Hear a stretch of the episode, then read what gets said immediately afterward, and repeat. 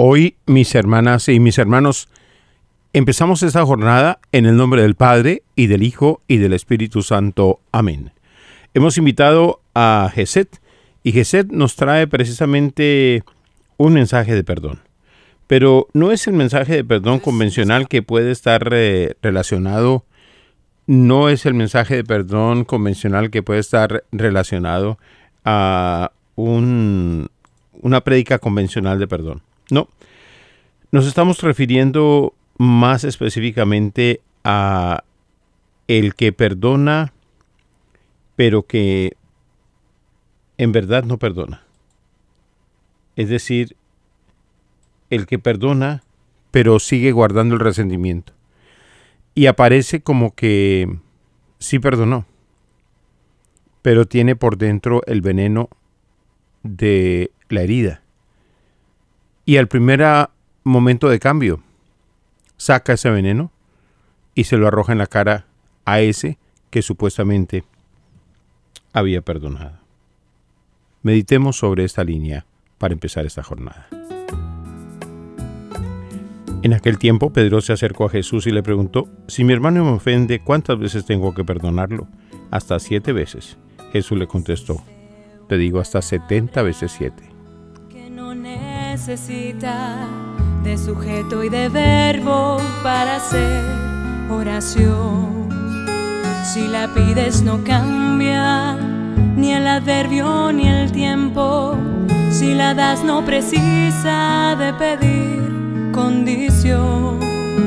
La gramática misma no le impone adjetivo, no le asigna pronombre ni le da posición en el lenguaje humano es un imperativo, es prefijo y sufijo que sustenta el amor. Está en el infinito, en el eco del viento, en el agua, en el fuego,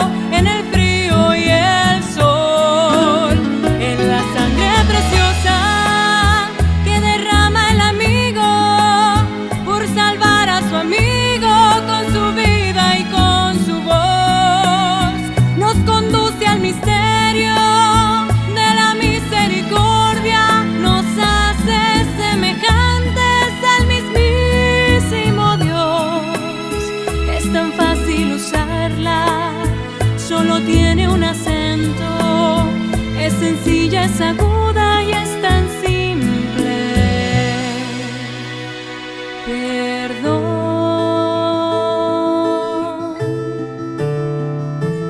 perdón.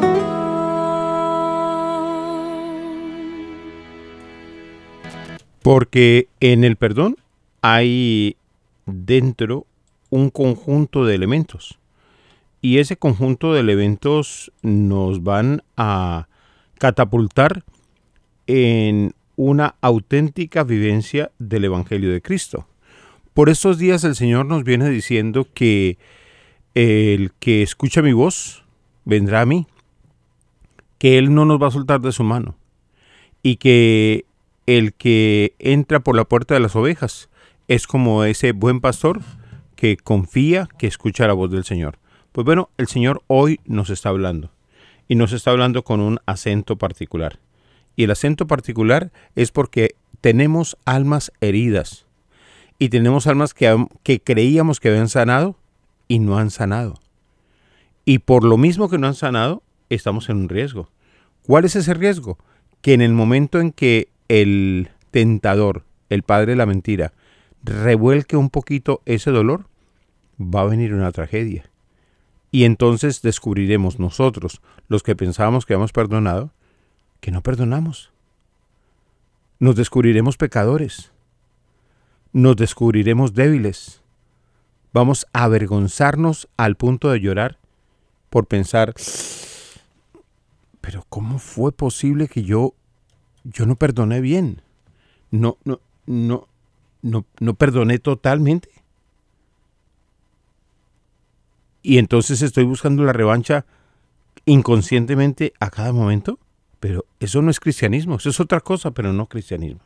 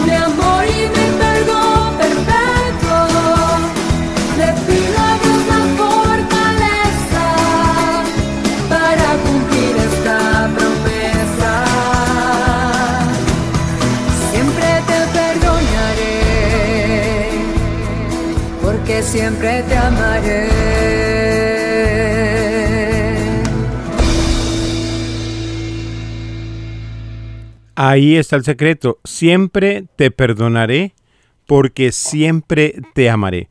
Pareciera que fuera el Señor el que estuviera escribiendo la letra, pero no, no, no, no es el Señor, es el equipo de Geset.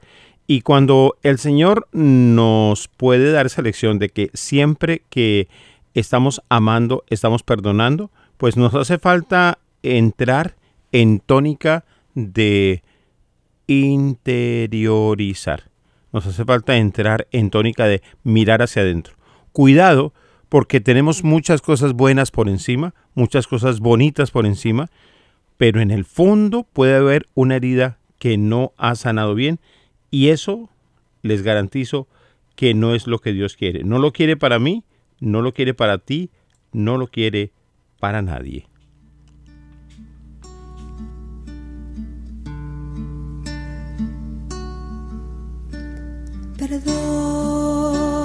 Jesús, perdón,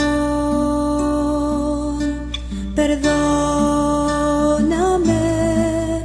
Señor,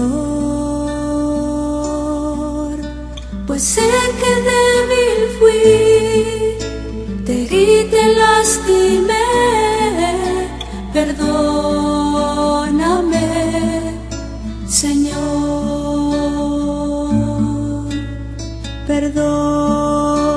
Jesús. Perdón. Perdóname, Señor.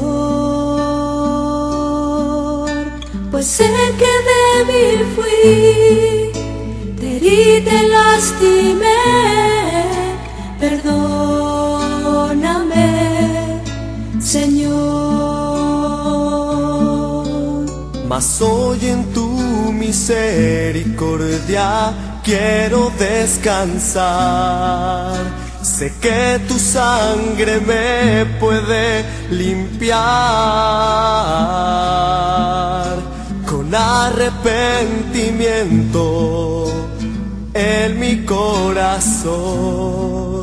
Me humillo y te pido perdón.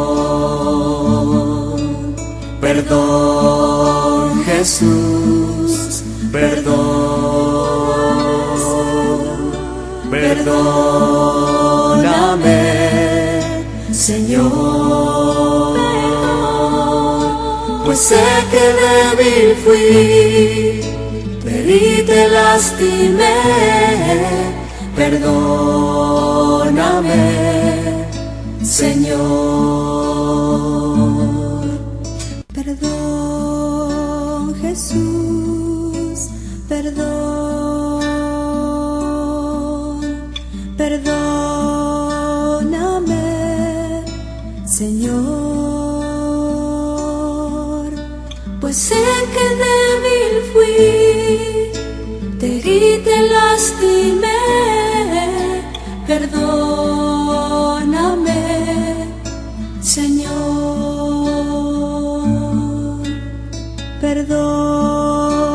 Jesús, perdón,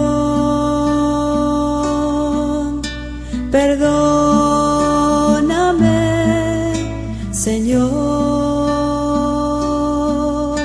pues sé que débil fui, te herí, te lastimé, perdóname,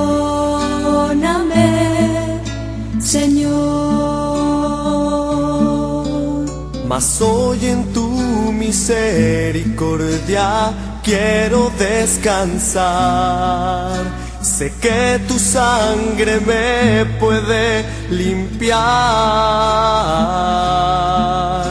con arrepentimiento en mi corazón. Me humillo y te pido perdón.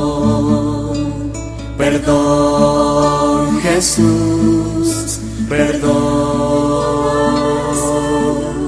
Perdóname, Señor. Pues sé que débil fui, te herí, te lastimé. Perdóname, Señor. Perdón, Jesús, perdón. Perdóname, Señor. Porque al final cuando nosotros fallamos en ese perdón y nos lleva eso a un rencor constante, nos lleva a envenenar nuestra sangre y a moler constantemente nuestra realidad, pues ahí es donde se explica cuando los predicadores nos hablan de el spa espiritual. Cuando los predicadores nos hablan de mucho sentimentalismo, mucha emoción, mucho, dice el Papa Francisco, barniz rasguños que se pone por encima, pero poco de lo que en realidad cuenta que es lo que está en lo profundo. Así que muy importante que en esta mañana que el Señor nos regala esta visión, que el Señor nos regala esta oportunidad para reflexionar en este tema, descubramos que quizás hay un as escondido. Descubramos que quizás hay un una respuesta que está ahí a la vista. El problema lleva días, meses, años, decenios y nos ha mantenido alejados. Y resulta que el del problema no es la otra persona. Uno pensaba que aparentemente lo que, lo que se muestra, según lo que se ve por encima, el culpable es la otra persona. Y es todo lo contrario. El culpable es el que, el que parece que fuera inocente. ¿Por qué? Porque es una vestidura de inocencia que tiene. Pero el inocente no ha sido capaz de perdonar 100%, 1000%, 200%. No ha sido capaz de perdonar. Ha mantenido el enojo con sonrisa, con lágrimas, haciéndose el mártir. Pero en verdad, ese enojo es como tener a Satanás comprimido en el corazón. Y cada vez que hay una, una de cambio, sueltas el enojo y Satanás sale, hace lo que quiere y tú te pones de nuevo tu máscara de víctima y continúas la vida.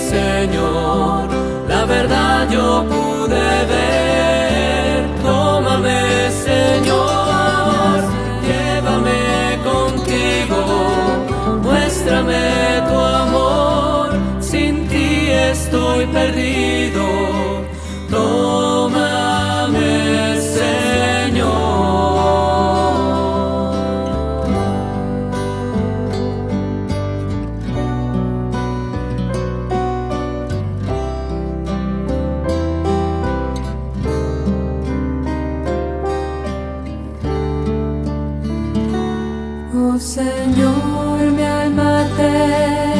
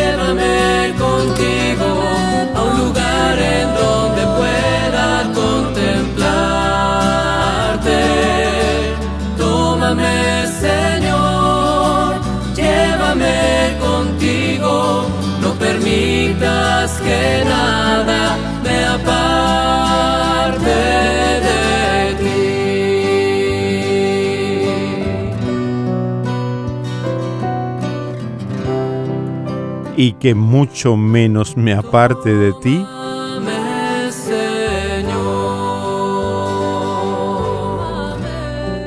yo mismo, porque es muy doloroso, da mucha vergüenza saber que he buscado al Señor por todos los medios caminos, retiros, congresos, metanoias, y resulta que al final del balance, yo misma, yo mismo, guardando un rencor, me he alejado del Señor.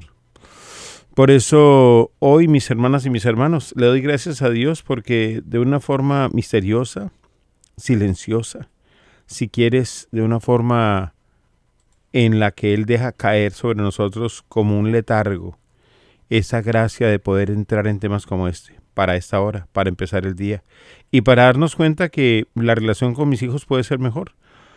La relación con mi compañero o compañera de trabajo, con mi equipo en la parroquia, mm, la relación con mi gente en el apostolado, donde quiera que estés, puede ser mejor.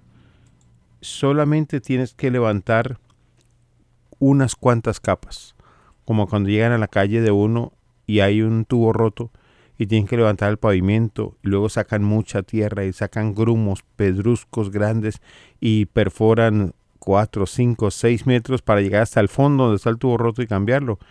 Pues nos toca hoy empezar a hacer eso. ¿Saben por qué? Primero porque los que amamos a Dios no lo queremos engañar.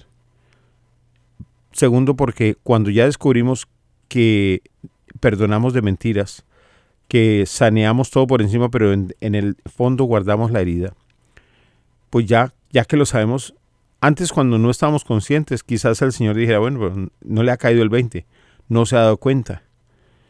Pero cuando ya uno se da cuenta, o sea, ¿cómo me voy a confesar o cómo voy a comulgar? Si ya me di cuenta de lo que tengo mal y, y no hago nada.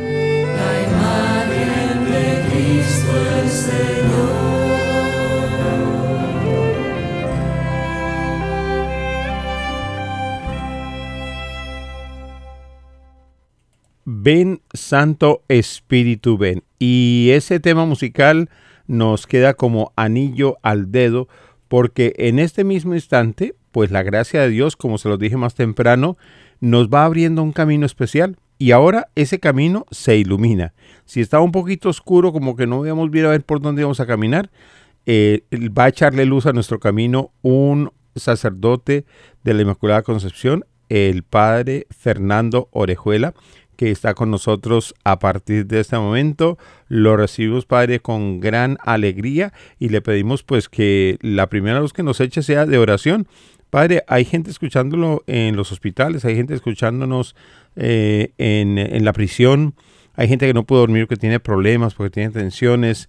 Bueno, imagínense, estamos en este momento en 18 estaciones de radio, más las plataformas digitales que mucha gente ya tiene conectadas mientras están de rodillas ahí eh, piscando las frutas, eh, avanzando por el surco. Ellos tienen su oído lleno de la palabra de Dios con el audífono. Así de que usted es la primera persona que en vivo, después del rezo del Santo Rosario, le da esta dirección espiritual a toda la audiencia de las 18 estaciones de la Radio Católica del Sembrador. Aquí está el micrófono abierto y bienvenido.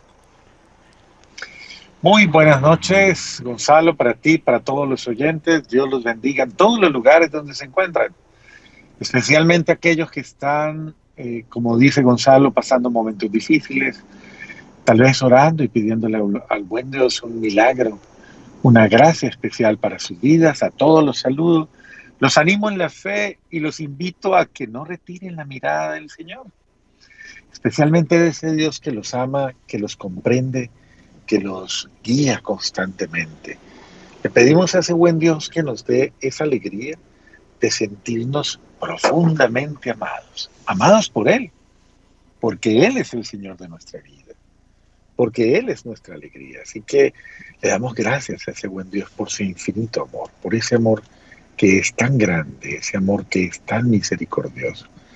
Y bendimos, bendecimos ese amor y le pedimos al buen Dios que bendiga a todos y cada uno de los que están ahora en su cuarto, en su casa, en su hospital, en el lugar donde estén, incluso en el carro cuando vas de camino, escuchando precisamente esta voz, esta voz de esta mañana, con la que queremos iluminar la vida, iluminar el camino, con la que queremos llenar de esperanza, con la que queremos bendecir tu vida. Por eso te pido que esta mañana pongas en las manos de Dios lo que sientes, lo que vives, lo que haces, absolutamente todo. Ponlo, ponlo en las manos de Dios y pídele a ese buen Dios que te bendiga en lo más profundo de tu ser y que te dé la alegría de estar con Él, de sentir esa presencia amorosa de Él, esa presencia que te llena de esperanza y de fortaleza. Dile a ese buen Dios, Dios mío, aquí estoy.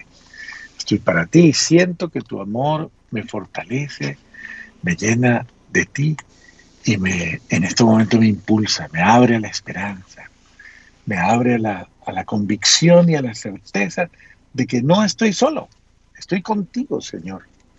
Estoy contigo y tu amor me llena, me llena siempre.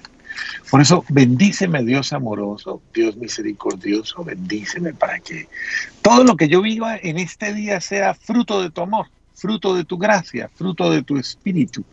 Dame la gracia, Señor, de vivir, de vivir en sintonía contigo, en sintonía con tu presencia. Dame la gracia de estar para ti, de vivir para ti, de sentirte amorosamente en mi vida. Dame la gracia, Señor, de tenerte en todo lo que hago, en todo lo que siento y en todo lo que pienso. Y que tu bendición amorosa descienda sobre mí en esta mañana, en el nombre del Padre y del Hijo y del Espíritu Santo. Amén. Amén y amén. Muchas gracias, Padre Fernando, por acompañarnos esta mañana. Y pues hoy eh, estamos nosotros caminando en este tiempo de la Pascua eh, que nos va como llevando ya con olor, con un aroma de Pentecostés y por eso estamos clavando también Espíritu Santo para que en esta reflexión que usted nos dirige en este momento podamos eh, ver quizás una, una clave, ¿no? Un secreto eh, entrar en el misterio de un tema que eh, pudiera parecer muy sencillo, pero que eh, de pronto es misterioso, de pronto alguien no lo reconocía y muchos quizás escuchándolo usted lo van a descubrir. Y es ese perdón que nosotros ya dimos a alguna persona hace mucho tiempo, incluso meses o semanas o quizás años, pero como que hubo alguna herida que no sanó bien, muy en el fondo, no sanó bien.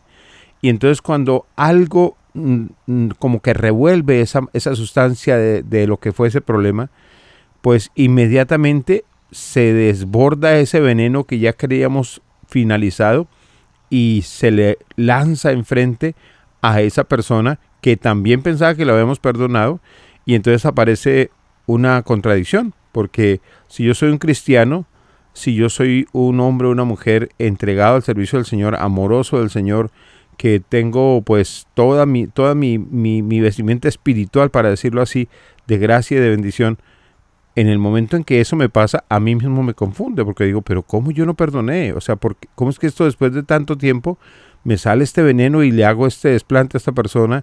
O sea, estoy perdonando de mentiras. ¿Cómo enfrento a Dios? ¿Cómo enfrento a la persona? Cómo enfrento a mí mismo, cómo manejo mi espiritualidad, Padre, cuando uno se da cuenta de que, wow, yo estaba convencido que había perdonado, pero parece que no hice bien el proceso. Sí, esto suele suceder que muchas personas eh, en su corazón tienen el deseo, obviamente, de superar una situación difícil, de sanar una situación dolorosa, porque, pues hombre, el dolor no es cómodo para nadie y yo creo que a nadie le gusta estar con ese sentimiento tan incómodo que, que es precisamente el resentimiento, el odio, tal vez el dolor. Eh, porque hay gente que dice, no, yo no tengo odio, pero tengo dolor. Eh, tiene muchas e, experiencias que en lo más profundo de su corazón hacen que eh, tal vez no tengan paz, y creo que esa es la característica más constante, la ausencia de paz. Y esa ausencia de paz muchas veces nos lleva precisamente a buscar figuras relajantes, figuras, ¿cómo podríamos llamarle? Eh, adormecedoras, eh, casi narcóticas, por decirlo de alguna manera. Hay gente que, por ejemplo, se inhibe totalmente en sus sentimientos y no, y algo así como que se corta la posibilidad de sentir, de pensar, eh, de todo esto y se niega, se niega a la situación. Entonces, cuando una persona, por ejemplo, se niega y se cierra, crea una capa, aparentemente una capa de, tranquilidad aparente, pero es una capa que eh, básicamente no tiene, no tiene la fuerza permanente como para, que, eh, para defenderle. Entonces, obviamente, cuando esa capa se remueve, por alguna razón alguien me recuerda algo, me encuentro en una circunstancia, vuelven a mí los sentimientos, las emociones eh, de la herida encontradas y yo vuelvo una vez más a retomar el dolor que en algún momento y muchas veces estas cosas se vuelven en un, se vuelven casi podríamos decir una especie de, de vaivén, van y vienen, van y vienen. Y puede suceder que en muchos momentos de nuestra vida uno sienta, sienta como esa, ese desazón, esa desazón de, de, no haber podido sanar a fondo. Entonces esa es una de las posturas, ¿no? Una de las posturas es la de caer en esa situación en la que uno, uno piensa que verdaderamente ha superado la situación. Pero muchas otras también cumplen una, una dimensión distractora. Sencillamente queremos distraer la situación, no queremos afrontarla, queremos básicamente como, eh, como dicen los colombianos, embolatarla, es decir, que, que, que, esté, que se disipe fácilmente, ¿no? ese tipo de expresiones, Gonzalo, que uno, que uno utiliza así tan folclóricamente, ¿no? Sí, porque, porque lo pone a uno eh, a, salvaguarda, porque entre chiste y chanza uno se esconde. Sí, porque al, final tú te estás escondiendo, estás tratando de, no, de no darte eh, la oportunidad básicamente de creer que, que esa situación verdaderamente existe y que está allí mortificándote de hecho muchos hacemos el ejercicio de, no pasó nada, no pasó nada, bueno, ya, ya no más, no me va a molestar, no me va a perturbar. Y uno muchas veces hasta se distrae. Pero, pero Gonzalo, puede quedar latente. Puede quedar latente ese sentimiento, puede quedar latente esa situación. Y eh, básicamente uno necesita un poquito más de ayuda, un poquito más de profundidad puede haber tomado la primera decisión con la cual uno siente que, bueno, ya me di como la oportunidad como de, como de cambiar un poquito las cosas, como de sanar un poquito. Pero puede que en el fondo, en el fondo, en el fondo, eh, yo no esté completamente dispuesto a ese perdón que necesito tener, o sea, como esa gracia de soltar la cosa. Y de pronto hay muchas situaciones por las cuales yo me aferro a algo.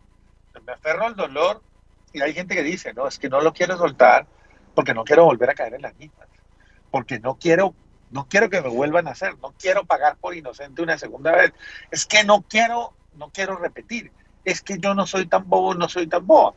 Y ese rumor que queda ahí muchas veces nos mortifica más de lo que pensamos.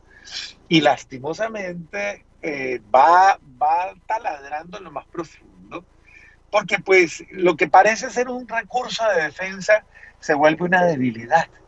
Y muchas veces uno débilmente va cayendo en, eh, precisamente en una trampa porque uno no se conoce. El ser humano es muy complejo y va creando capas aparentes de, pero lastimosamente, eh, eh, pues hombre, el ser humano, como se los digo, es contradictorio y puede en un momento determinado sorprenderme con reacciones que yo tal vez no esperaba. No sé si a usted le haya pasado, Gonzalo, que usted creyó que había superado una situación, que usted se sentía muy tranquilo y de pronto, pues, no sé, de pronto sobrevino algo que en un momento determinado eh, le hizo sentir una vez más eh, como si estuviera viviendo otra vez ese momento tan incómodo. Sí, padre. y, usted nos enseña, eh, y las hijas también nos enseñan algo muy particular, y es que nos enseñan bendiga, ¿no? Su, reverencia dice bendiga, bendiga eso. Eh, pídale a Dios que bendiga los pensamientos. Eh, las hermanas también todos los días me dicen, no, eh, don Gonzalo, bendiga, bendiga. Y, es un común, común denominador de las hijas y de los hijos, pero de pronto, padre, los, los, los hombres y las mujeres de Dios que andamos en el mundo, estamos con una agenda muy ocupada, estamos muy, muy encimados de cosas y también tenemos un toquecito de autosuficiencia o un toquecito de, de orgullo. Puede ser que seamos personas humildes en algunos perfiles, pero en otros no tanto. Y precisamente en esa actitud de reconocerse o de revisar con un corazón abierto qué es lo que me está pasando, porque no me doy cuenta de lo que me está pasando, entonces es ahí donde, donde cae uno en el hueco, ¿no? Y entonces, claro, eh, cuando uno está, vamos a decir, con comunión diaria, con asistencia a la Eucaristía diariamente, y, y de pronto se descubre, wow, el, el, problema con mi esposa no es mi esposa, que yo siempre pensé que era mi esposa, no, soy yo. El problema con mi jefe no es solo mi jefe y su exigencia, sino que soy yo porque en verdad no estoy perdonando. Como decía Benedicto, no puedes permitir que en tu alma habite eh, Dios y el demonio. O sea, no puede habitar en tu alma el odio y al mismo tiempo el perdón porque, porque no, porque no, no va a funcionar. O sea, es un, como decimos en Colombia, es prender una vela a Dios y una al diablo, parece. Sí, eh, verdaderamente uno tiene que ser un poquito más sensato y un poquito más humilde y saber reconocer que cuando yo me estoy resistiendo, resistiendo a, afrontar la situación. O sea, a verla crudamente y al desnudo. Y al poder decir de una manera muy, muy honesta, esto me está haciendo daño. O sea, esto me está haciendo daño. Porque de verdad, la persona más perjudicada al no perdonar no es el otro, eres tú. Porque lastimosamente la situación queda viva, viva, viva, absolutamente viva. Es decir, la situación no se supera, la situación está ahí y está de una manera, de una manera tal vez muy, muy disimulada, eh, convirtiéndose en un enemigo interior. Es el enemigo interior que me amarga y que, yo les decía hace un momentito que el ser humano es muy complejo y una de las complejidades del ser humano, una de las cosas complejas que tiene el ser humano, es que somatiza, somatiza las emociones. Entonces, cuando uno, cuando uno tiene una emoción negativa, muchas veces, y no la procesa como debe procesarla, esa emoción negativa muchísimas veces, muchísimas veces, se va convirtiendo en una especie de, de ¿cómo le llamaríamos? De represión interior. Una realidad interior que lastimosamente está ahí reprimida, reprimida, completamente reprimida. Y que aunque yo crea que la he sanado o que la he superado, en realidad no la he sanado, no la he superado. La tengo viva y ella está ahí atormentándome. Entonces, yo en esa, en esa realidad tormentosa, en esa realidad tormentosa, muchas veces, muchas veces puedo yo eh, estar como disimulando una situación, pero no asumiéndola verdaderamente. No asumiendo la realidad de la situación. La situación puede estar ahí en vivo, atormentando de una manera, de una manera como ese enemigo que salta. ¿No ha escuchado una frase usted que dice, y saltó la liebre? sí. Bueno, pues saltó, saltó el, saltó el, el dolor porque la realidad más unida al, no, al perdón es el dolor, Gonzalo. Y es importante que lo tengamos en cuenta, porque cuando el dolor está, está ahí, ese dolor puede llegar en un momento determinado a hacernos muchísimo daño. Nos hace daño profundo, nos hiere el alma, nos hiere el corazón, nos hiere el espíritu. Entonces hay que tener mucho cuidado con ese dolor, porque ese dolor no va a permitir que yo que yo me sane. Entonces yo tengo que hacer un alto y decir, ok, me tengo que reconciliar con esa parte de mí que se resiste, con esa parte de mí, me tengo que reconciliar, pero para ello tengo que hablar conmigo mismo. Tengo que tener un diálogo conmigo mismo y convencerme a mí mismo. Mira, lo mejor para ti, lo más sano y lo más saludable, es que tú comprendas que eso que te pasó, que eso que estás viviendo, que eso que viviste, eso no es tu culpa. Segundo, esto no te puede seguir atormentando. No puedes permitir que esto te atormente y que te marque la vida. Tú tienes derecho a ser feliz. Y teniendo derecho a ser feliz, tú tienes derecho a darte la oportunidad. No permitas que el daño que te causó esa situación siga reiterativamente haciéndote daño día tras día, día tras día y amargándote la vida, tal vez en una acción ininterrumpida porque eres tú quien está reviviendo esa situación dolorosa de muerte y eres tú quien se está volviendo a clavar el cuchillo, es decir, y, perdonen que use esa expresión tan fuerte, pero eres tú el que está volviendo a meter el dedo en la herida y revolcando absolutamente y ahora no es el otro el que te está haciendo daño, eres tú el que te está haciendo daño. Y tú no puedes culpar ya al otro, el otro ya lo que hizo lo hizo una vez y paró y, pero eres tú el que continúa con tu remembranza y con tu amargándote la vida, haciéndote daño, hiriéndote de tal manera que esta situación no va a parar y que esta situación va a ser muy, muy, muy dolorosa para ti. Entonces, Gonzalito, mira tú cómo es de terapéutico el hacer un alto, hablar conmigo mismo y decir, yo me merezco una oportunidad y merezco, merezco una vida más tranquila, merezco tener paz, merezco tener gozo, merezco tener esperanza merezco amarme a mí mismo. Así que es cuestión de autoestima, dicen, el perdón es un acto de amor propio, es un acto de amor a mí mismo. Entonces, piensen, pensemos, queridos hermanos, de que debemos hacer un alto y amarnos a nosotros mismos. Y en esa experiencia de amor a nosotros mismos, entonces, darme la oportunidad de no recordarlo, de olvidarlo, de enterrarlo, de entregarlo, de perdonarlo.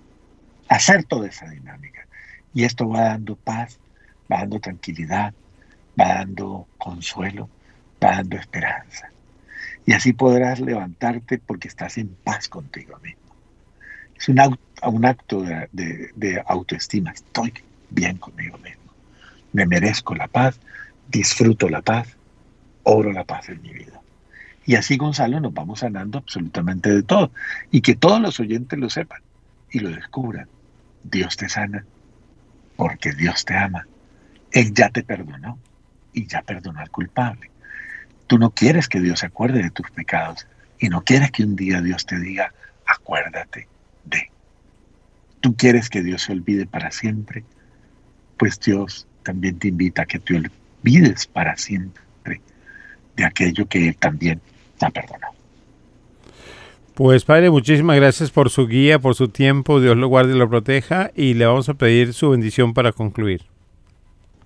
Sí, les damos la bendición y le suplicamos al buen Dios que los bendiga donde estén, como estén. Que Él les dé ese impulso, ese ánimo, ese espíritu, esa alegría de sentirse perdonados y de perdonar. Y pídeselo a Jesús crucificado. Si está muy dura la cosa, vete y abraza la cruz y dile, Señor, mira lo que te hicieron y tal vez lo que me hicieron no es nada.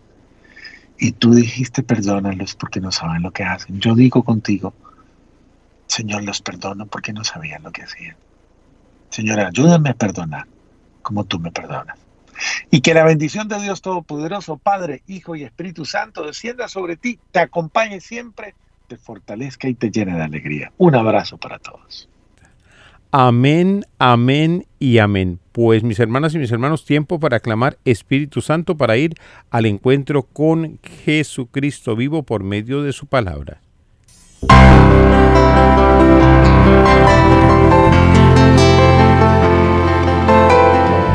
Y el texto de la palabra de Dios hoy miércoles, día de San Luis María Griñón de Montfort, ruega por nosotros, está en el Evangelio según San Juan.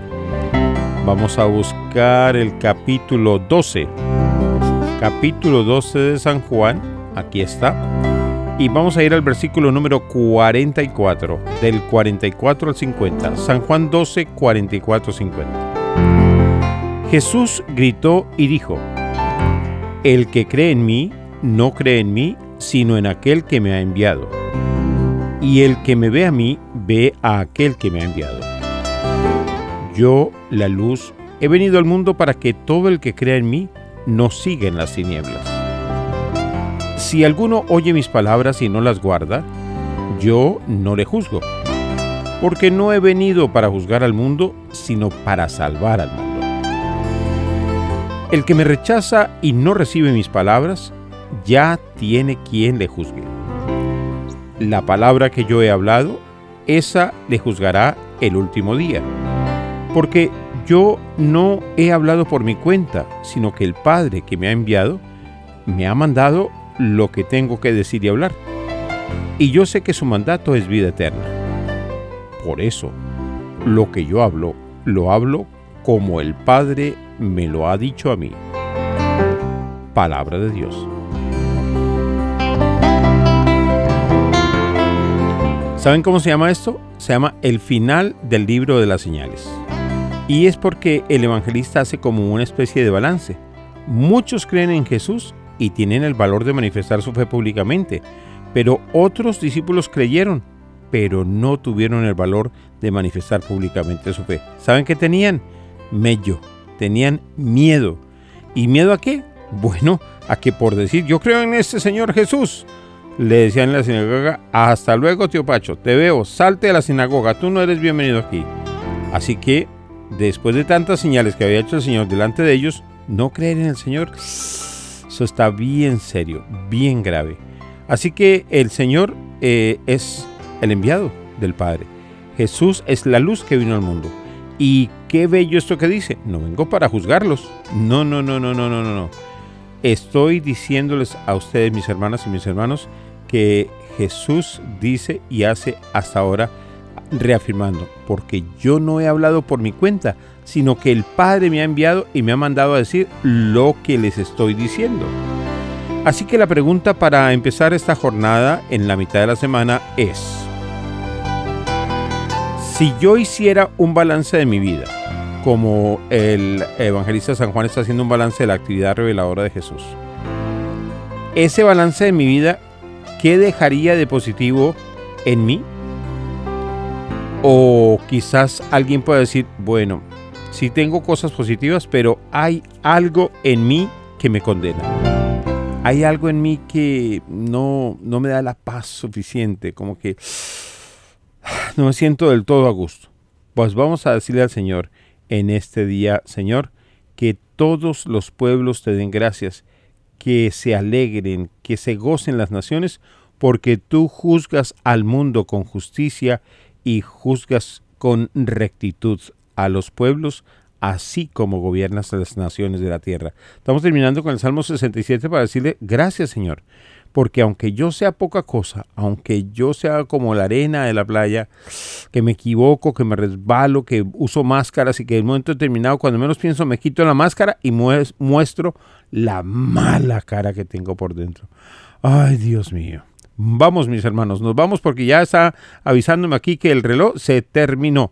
Muchas gracias a todas y a todos por su sintonía. Recuerden lo que hemos hablado hoy que es muy importante y por favor, oren por Noel Díaz, nuestro fundador. Oren por los equipos de radio porque ahora no hablamos de un solo equipo y ya pronto van a entender lo que les digo.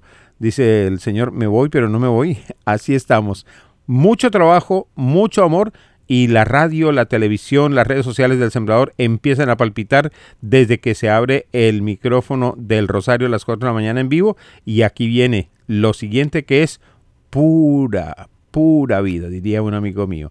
Así que así nos quedamos. Mm, gracias a Gabriel el Control. Recuerden, Dios les ama y nosotros también les amamos abundantísimamente. Muy buenos días. Esto es Despertándose con el Sembrador, Santo Rosario, reflexiones, noticias, música, hora exacta. Despertándose con el Sembrador, la mejor manera de salir de casa.